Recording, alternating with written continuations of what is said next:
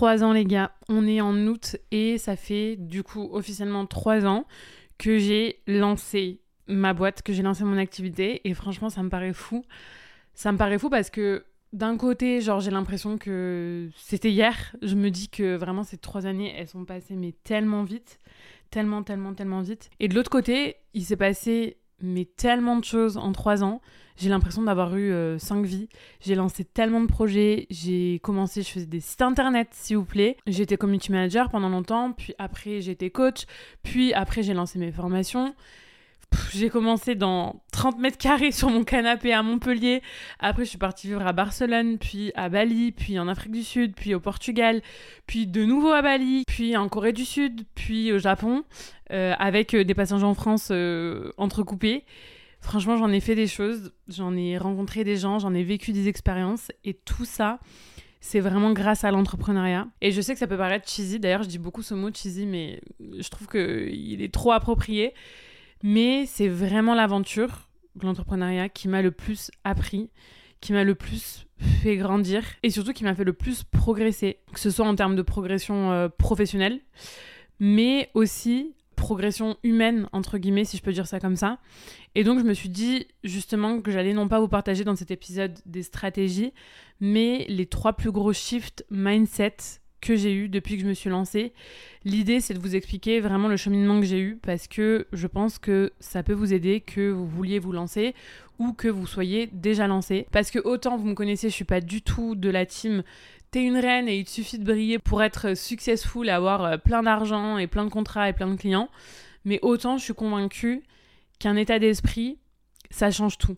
Ça change tout parce que finalement, ça impacte toutes les décisions stratégiques que tu prends et toutes les actions, donc au niveau opérationnel aussi, que tu mets en place. Donc même si ça peut paraître perché pour beaucoup de personnes euh, le mindset parce que euh, bah un état d'esprit et je le comprends totalement finalement c'est pas palpable ça se concrétise en fait finalement euh, de manière palpable dans la vie de tous les jours et, et du coup c'est trop important. Je vais commencer par le sujet sur lequel j'ai le plus évolué je pense de loin. Euh, de très loin même, c'est mon rapport à l'argent. Quand je me suis lancée, il y a trois ans, mon rêve ultime, c'était de gagner 2500 euros par mois.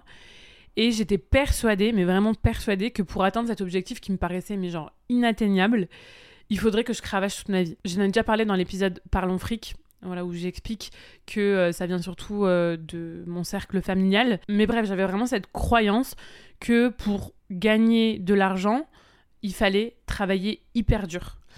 Et euh, je pensais aussi, quand je me suis lancée du coup il y a trois ans, que quand je vendais mon offre, j'étais ultra redevable. En fait, j'avais l'impression que mes clients, quand ils me rémunéraient, ils me faisaient une fleur. Et aujourd'hui, j'ai plus du tout le même avis, j'ai plus du tout la même approche. Premièrement, j'ai compris qu'en entrepreneuriat, le temps de travail n'est pas du tout corrélé à la rémunération.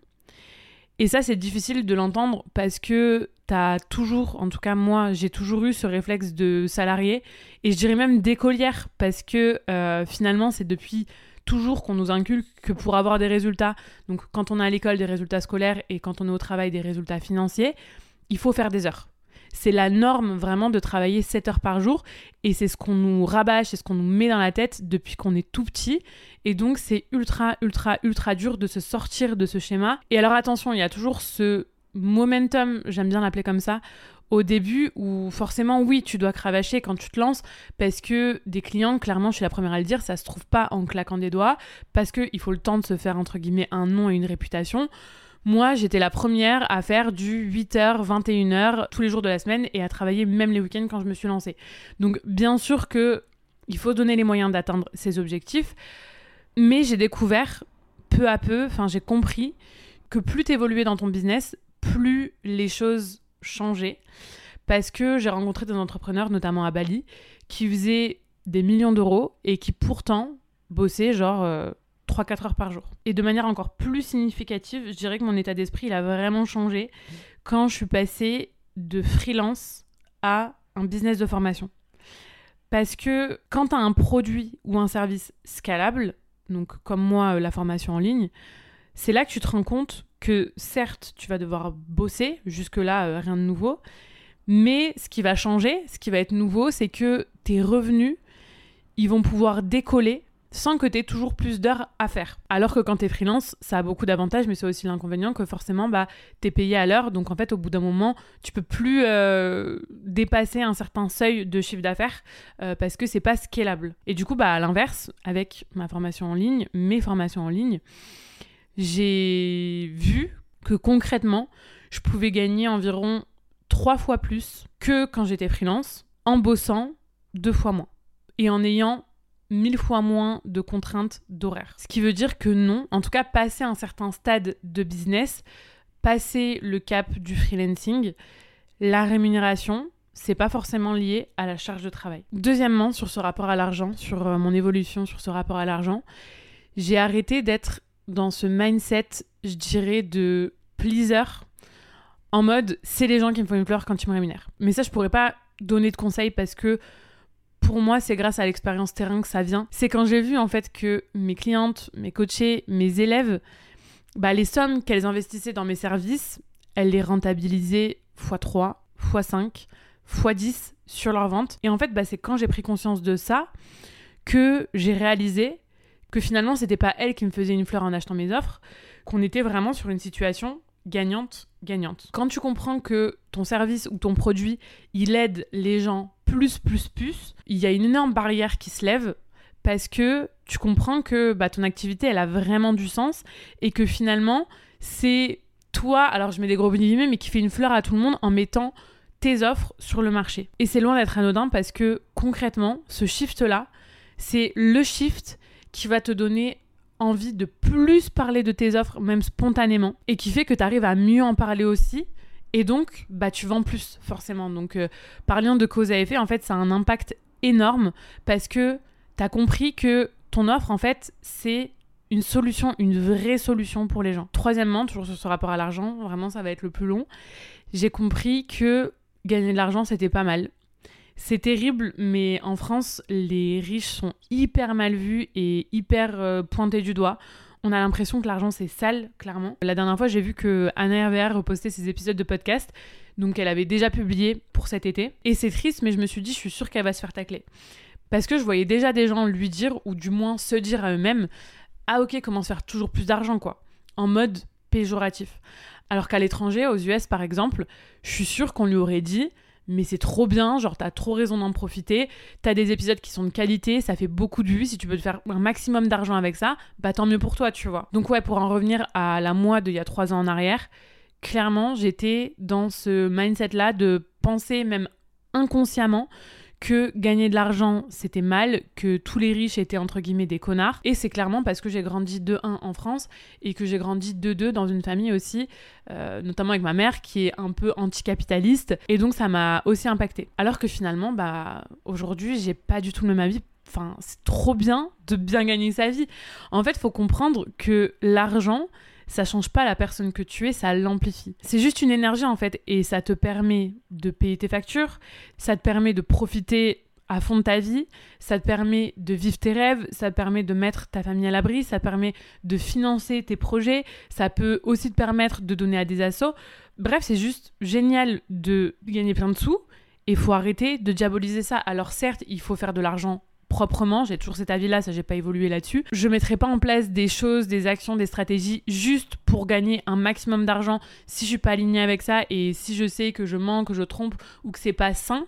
Mais par contre, quand tu fais de l'argent sainement, bah c'est trop bien d'en faire plein de l'argent quoi. Et la dernière chose que j'ai envie de rajouter par rapport à l'argent, c'est qu'il faut accepter qu'on parte pas tous avec les mêmes cartes dans la vie même si, bah, encore une fois, non, c'est pas juste. Fondamentalement, non, c'est pas juste. Je dis ça pourquoi? Parce que moi, je plaide coupable. J'ai déjà été jalouse de potes à moi qui se faisaient, euh, bah, par exemple, financer euh, leurs écoles euh, de commerce à 10 000 euros l'année par leur daron. J'ai déjà été envieuse de gens, pareil, de potes que je voyais commencer dans la vie avec des comptes en banque directs à 6 chiffres. Ou pareil, j'ai déjà été aussi jalouse de gens que je voyais euh, avoir des héritages immobiliers directs, euh, laisse tomber. Parce que moi, bah non, j'ai pas eu ces privilèges. Pour financer mes études, j'ai dû bosser dans des supermarchés les week-ends et m'occuper de personnes âgées dans des maisons de retraite pendant mes vacances. J'ai jamais eu de compte en banque à ma disposition pour commencer dans la vie. Euh, j'ai pas eu tout ça, mais j'ai compris aujourd'hui que finalement, quand on y pense, on est tous le riche de quelqu'un. C'est-à-dire que moi, bah ok, non, je viens pas d'une famille française aisée, mais par contre, je sais pas moi, pour une nana qui est née euh, je dis n'importe quoi, au Mali et qui a peut-être même pas de quoi se nourrir, bah comparé à elle, je suis ultra chanceuse et ultra riche. Et ça, c'est le voyage qui me l'a appris, clairement, euh, surtout euh, quand j'ai voyagé dans des pays pauvres. Et euh, c'est pour ça que je sais que c'est hyper utilisé quand on dit oui, le voyage m'a transformé, m'a fait grandir, etc.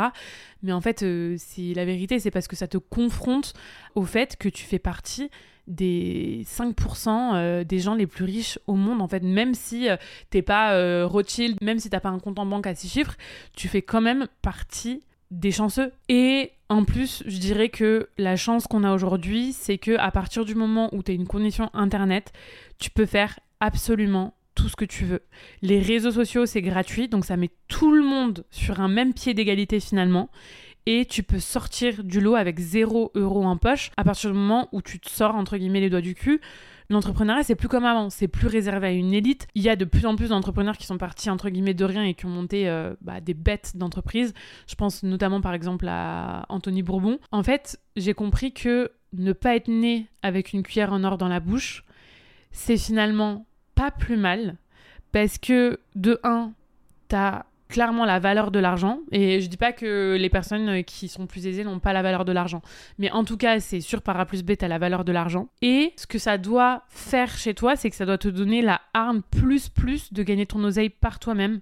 Je le vois vraiment comme ça maintenant. Comparé à trois ans où j'étais plus dans une énergie de victimisation, de frustration, de jalousie. Par rapport aux gens qui commencent dans la vie, euh, ouais, avec... Euh, des sacrés euh, comptes en banque, on va dire ça comme ça. Bon, on a assez parlé d'oseille, on a assez parlé de moula. Maintenant, je vous parler du deuxième gros shift que j'ai eu. C'est bah, quand j'ai compris que mon histoire, elle méritait d'être racontée. Quand j'ai compris que ma personnalité, elle méritait d'être mise en avant. Quand j'ai compris que mes opinions, elles méritaient d'être revendiquées. Au départ, j'étais comme la plupart des gens, entre guillemets malheureusement, et je pense que vous êtes beaucoup à m'écouter et à faire partie de cette team-là parce que c'est des messages que je reçois beaucoup. C'est-à-dire que je savais que ce qu'on appelle le personal branding, ça fonctionnait, ou en tout cas ça devait fonctionner parce que j'ai un diplôme en marketing et que c'est un concept qui existe depuis la nuit des temps finalement. Mais je me disais, c'est pas pour moi. C'est pas pour moi parce que mon histoire, elle est pas assez unique ma vie, euh, elle a rien de fou, rien d'extraordinaire.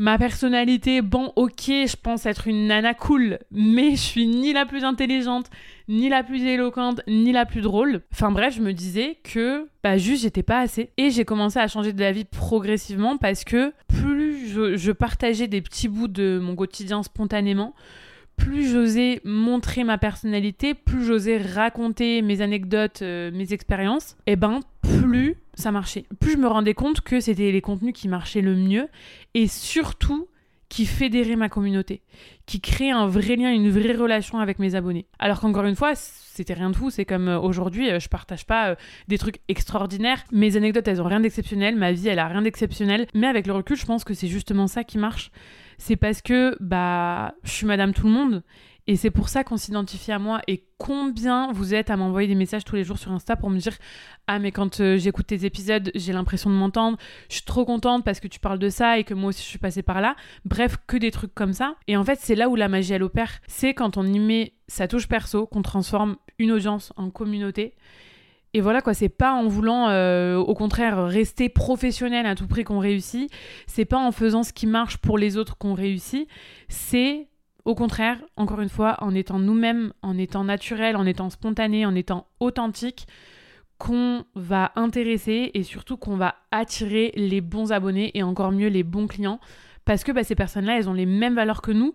Et si elles nous contactent, c'est OK parce qu'on a des compétences, OK parce qu'on est une référence dans notre domaine, mais aussi parce qu'on a su créer un espèce d'effet miroir avec elles. En fait, il faut comprendre qu'aujourd'hui, quasi tous les marchés sont ultra concurrentiels et saturés. Du coup, il faut arrêter de se torturer l'esprit en voulant trouver l'idée du siècle, en voulant proposer quelque chose que jamais personne n'a proposé, en voulant être ultra innovant parce que la différence de nos jours, c'est très difficile qu'elle se trouve là en fait. Sauf si vous voulez euh, créer le prochain euh, Airbnb, mais voilà, ça reste quand même assez exceptionnel. Par exemple, tous les community managers ont exactement les mêmes offres, exactement le même diplôme, exactement les mêmes compétences, et c'est ok. Ce qui va faire par contre que j'en choisis une parmi toutes ces CM, c'est le feeling. C'est le feeling que j'ai avec la personne. C'est ce qu'elle me fait ressentir.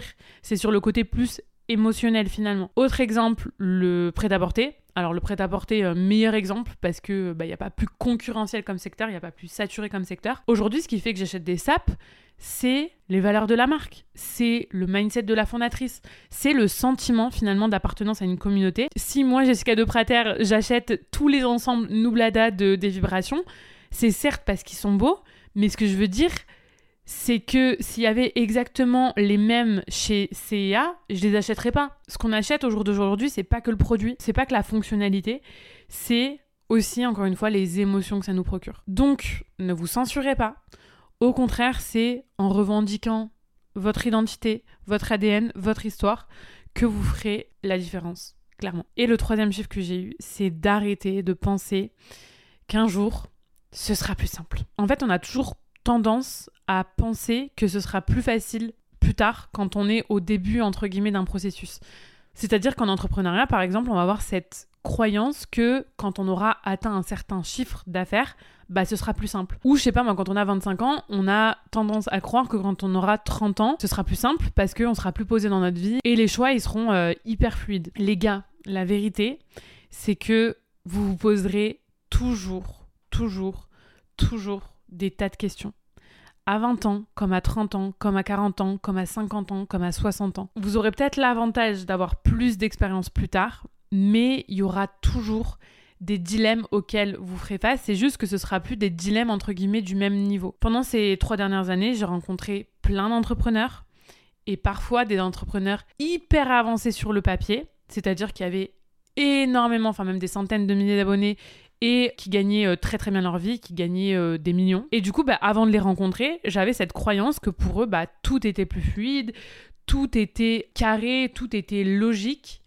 Mais en fait, pas du tout. Peu importe le stade de leur business, ils n'ont pas forcément 100% confiance en eux et en leur projet.